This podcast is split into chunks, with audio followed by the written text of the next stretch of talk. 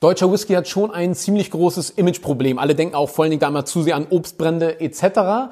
Und ich muss auch ganz ehrlich sagen, zu Recht hat Deutschland auch ein kleines Imageproblem, was Whisky angeht. Das Gute an der ganzen Sache ist, das geht natürlich auch in gut. Und heute sind wir bei dem Paradebeispiel, wenn es um deutschen Whisky geht, nämlich bei Store Club Whisky und unterhalten uns eben schön mit Basti über das ganze Thema Whisky in Deutschland, Roggenwhisky etc. Mega spannend, mega die Expertise, die wir hier heute als Gast parat haben und äh, wird ein Bombengespräch. Die drei Gründer, Basti, Sebastian und Steffen, haben eine extreme Erfahrung und Expertise vorzuweisen in der ganzen Spiritosenwelt. Unter anderem reden wir über internationale Barerfahrung. Einer von denen hat den BCB mitgegründet, also die größte Barmesse der Welt.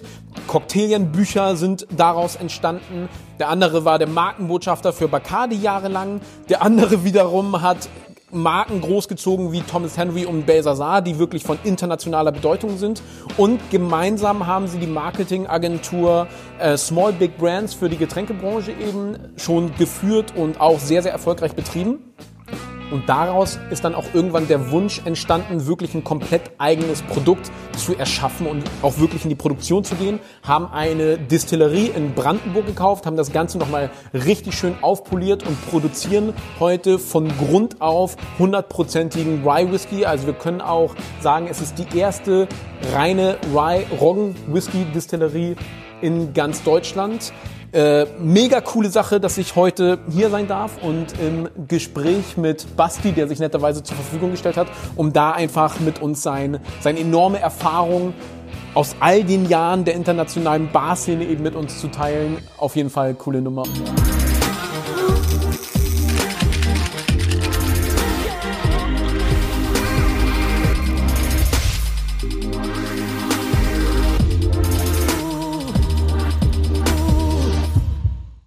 Also klar, Basti, wir kommen auch direkt zum Punkt. Warum Whisky? Aber viel wichtiger, warum denn einfach Rye Whisky, 100% Rye Whisky? Ja, äh, kann ich jetzt auch so äh, direkt den Finger nicht drauf legen. War ein Kreationsprozess oder ein Entstehungsprozess. Äh, als wir die Distillerie übernommen haben, war Whisky hier das Kernthema. Ähm, wenn auch hat es so ein bisschen den Fokus verloren und den wollten wir auf jeden Fall wieder zurückgewinnen. Ähm, aber Roggenwhisky war nicht sofort gesetzt. Wir sind nicht hierher gekommen und hatten diese sofort diese Vision, sondern das ergab sich eigentlich aus der ähm, äh, aus der Recherche. Äh, wir haben dann angefangen zu überlegen, okay, was wollen wir hier eigentlich machen? Äh, wir sind ja ein bisschen wie die Jungfrau zum Kinder gekommen hier mit der Distillerie. Es war nicht irgendwie ein geplanter Prozess, sondern es bot sich auf einmal die Chance an. Und äh, ähm, wir haben dann eben äh, im, im Laufe äh, der Recherche uns überlegt, okay, was wollen wir hier eigentlich machen? Was ist hier vor der Haustür? Ähm, womit, äh, wo finden wir eine Nische, äh, wo wir gut reinpassen? Weil man muss ja schon sagen, allein Deutschland hat, glaube ich, über 300 äh, Distillerien, die in irgendeiner Art und Weise Whisky produzieren, äh, von denen man auch Produkte erhält. Ähm, da kann man also nicht mehr von Nische sprechen. Alle aber haben Single Malt gemacht oder alle machen Single Malt. Der eine oder andere verarbeitet auch andere Getreide, aber eigentlich Fokus ist immer äh, Gerstenmalz.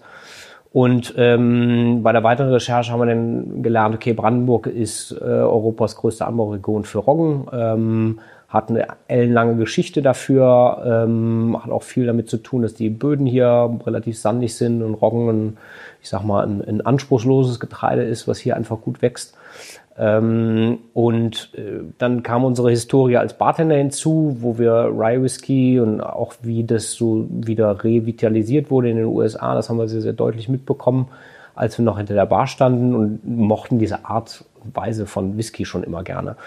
So kam eigentlich so ein Ding nach dem anderen. Und dann haben wir uns umgeguckt und gesagt, okay, naja, wenn man sich jetzt ganz Europa anguckt, sind wir jetzt eine von sechs Distillerien, die Roggenwhisky im Fokus macht, anstatt eine von 300 deutschen Distillerien die Single Malt macht. Und ähm, so hat sich so ein Stück nach dem anderen ergeben, wo wir gesagt haben, ja, das ist das, das, ist das was wir machen. Ihr, ihr tretet ja auch auf jeden Fall sehr bewusst als deutsche Whisky-Distillerie auf, ja, und seid ja auch wirklich sehr stolz mit dem, was ihr macht, zu Recht ja natürlich auch.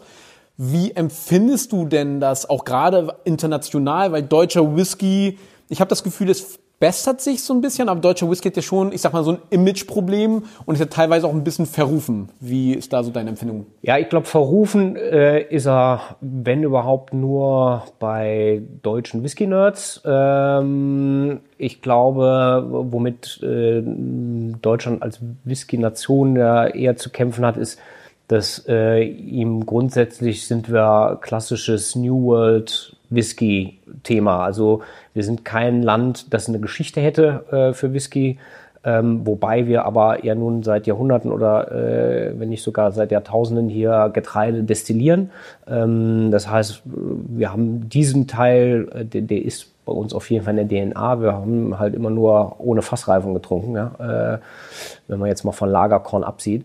Ähm, das ist so das eine. Und dann auf der, also hier im, in, in Deutschland, als dann die ersten anfingen, Whisky zu produzieren, war es sehr obstbrandgetrieben. Äh, so, das heißt, sehr enger Mittellauf, sehr äh, auf das, das, ja, sehr, sehr noch auf das Rohdestillat bezogen. Ähm, und äh, da sah man einfach so, okay, da, da, dieser Prozess musste auch erst erlernt werden, dass eben Whisky was anderes ist ne? Äh, und auch anders in der Produktion damit umgegangen werden muss.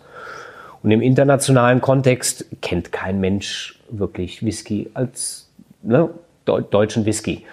Aber hat man vor äh, drei Jahren australischen Whisky gekannt? Nein. Mhm. Heutzutage äh, gibt es da ein paar Marken, die machen das sehr, sehr gut. Und äh, ich glaube, an dem Scheideweg steht man letztendlich hier in Deutschland auch. Es gibt eine Handvoll Produzenten, die das ernsthaft machen, ähm, auch ernsthaften Fokus darauf haben äh, und nicht ein Teil des Riesenbusinesses so ein paar Fässer Whisky sind. Und ich glaube, da ähm, werden wir auf jeden Fall nochmal äh, viel Bewegung sehen. Und äh, ich finde, es gibt mittlerweile sehr, sehr viel spannende Sachen in Deutschland. Ist die Preispolitik immer die richtige? Das ist ja eigentlich so das, wo viele immer äh, sehr meckern. Ähm, da wird ganz sicher auch noch viel passieren. Ich glaube, das muss passieren. Das klingt aber jetzt, wenn ich das zusammenfassen darf, grundsätzlich ja schon sehr positiv. Und wenn ich das zusammenfassend sagen kann, so Sagst du schon, dass die Welt dafür auch immer offener und immer bereit dafür wird, dass sich das ein bisschen loslöst, so immer nur schottischer Whisky, sondern auch gerne mal was anderes, sag ich? Das ist auf jeden Fall einer der Trends in, ähm, wenn man weltweit sich Whisky anguckt, was, was passiert da? Ähm, sogenannter äh, World Whisky, also Whisky aus nicht traditionell Whisky produzierenden Ländern.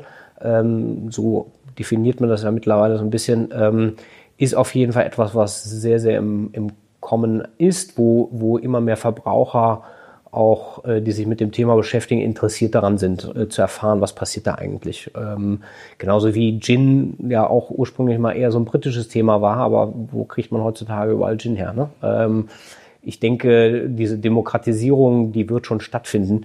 Nichtsdestotrotz schottischer, irischer, amerikanischer und japanischer Whisky würde ich dazu zählen, äh, bleibt das große Ding. Ne?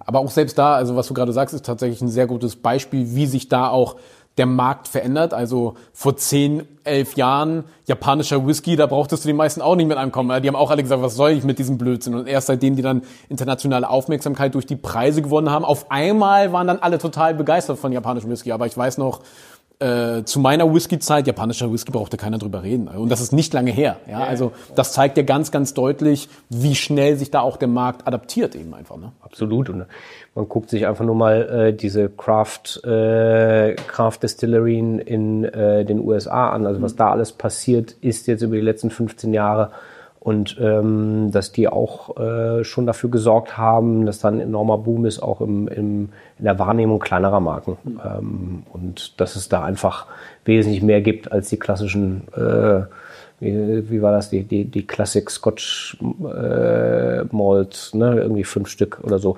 Da gibt's einfach mehr. Ja. Mhm. Wie beobachtest du denn generell das Konsumverhalten und die geschmackliche Entwicklung? Also jetzt gerade bei dir mit deiner jahrelangen Erfahrung auch als Bartender, was ja auch schon eine kleine Zeit zurückgeht. Das hat sich seitdem ja extrem viel getan, wo nur drei verschiedene Whiskys, sag ich mal, im Supermarkt erhältlich waren oder was auch immer. Und heute sind, sind Supermärkte ja eine halbe Spiritosenhandlung. Das heißt, wir haben ja viel mehr Zugriff auf die ganzen Dinge. Wie hat sich das Was kannst, was ist deine Beobachtung? Wie hat sich das verändert? Na, ich meine, das, das ist einerseits, glaube ich, äh, eine unheimlich schöne Entwicklung, dass wir als äh, kleiner regionaler Produzent äh, auch mittlerweile im Edeka oder Rewe andocken können und unsere Produkte dort verkaufen können, über äh, eben nicht über, über einen Fachhändler. Ähm, da gibt's einfach äh, viele Leute, die sich nach regionalen Dingen äh, sehen und danach umgucken. Das hat aber natürlich auch dazu geführt, dass du ähm, ja, äh, immer so am, am Rande der Überforderung bist, gerade als Konsument, äh, wow, Wahnsinn, okay, 30 verschiedene Wermutsorten oder ne, äh, so, welchen, was ist gut? Äh, das ist ja eigentlich immer die Frage, was, was nehme ich jetzt mit, wo, wo stimmt äh, Preis und Leistung?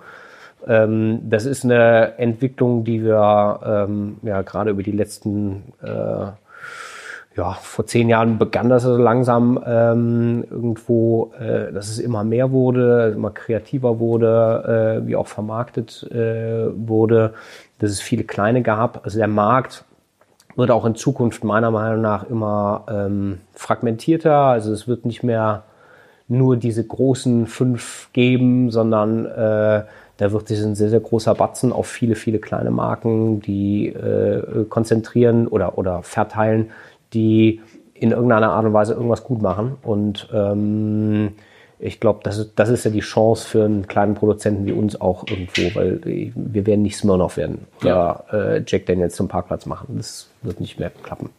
Freut mich auf jeden Fall sehr, dass du das auch so siehst, weil wir versuchen eben auch mit unter anderem mit der Arbeit von so einem Kanal eben genau das in diese Richtung auch zu lenken und unseren kleinen Beitrag zu leisten, ja. sag ich mal, um eben genau diesen auch wirklich sehr, sehr guten kleinen Produzenten eine Bühne eben auch zu geben, wo einfach auch für den Verbraucher dann diese unglaubliche geschmackliche Vielfalt äh, zur Verfügung steht. Ne? Das ist ja ja, und du hast Geschichten zu erzählen. Ne? Also du hast über die Großen wenig Geschichten zu erzählen, aber das ist, das ist ja, glaube ich, auch immer das Spannende, im, im, ja, wenn man so ein Produkt hat als Bartender äh, oder als Fachhändler, äh, da kann man eine Geschichte erzählen, da kann jemand sofort einen Bezug zu nehmen viel und äh, viel mehr Emotionen drin. Und, und das ist letztendlich das, äh, was sehr, sehr wichtig ist dabei.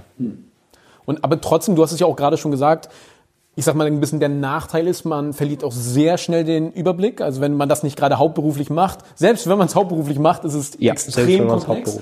Hast du denn dort so einen kleinen Tipp, wonach man sich so ein bisschen richten kann? Stell dir vor, ich bin jetzt äh, Whisky begeistert oder ich, ich merke, ich äh, entwickle da immer mehr ein Interesse. Ja. Wonach kann ich mich so ein bisschen richten? Äh, Gibt es da irgendwas, was du mit auf den Weg geben kannst? Na, ich empfehle immer äh, grundsätzlich muss man viel trinken, um äh, irgendwo, also ich meine nicht in Menge, aber in Vielfalt, um zu sehen, wo, wo liegen denn meine Vorlieben.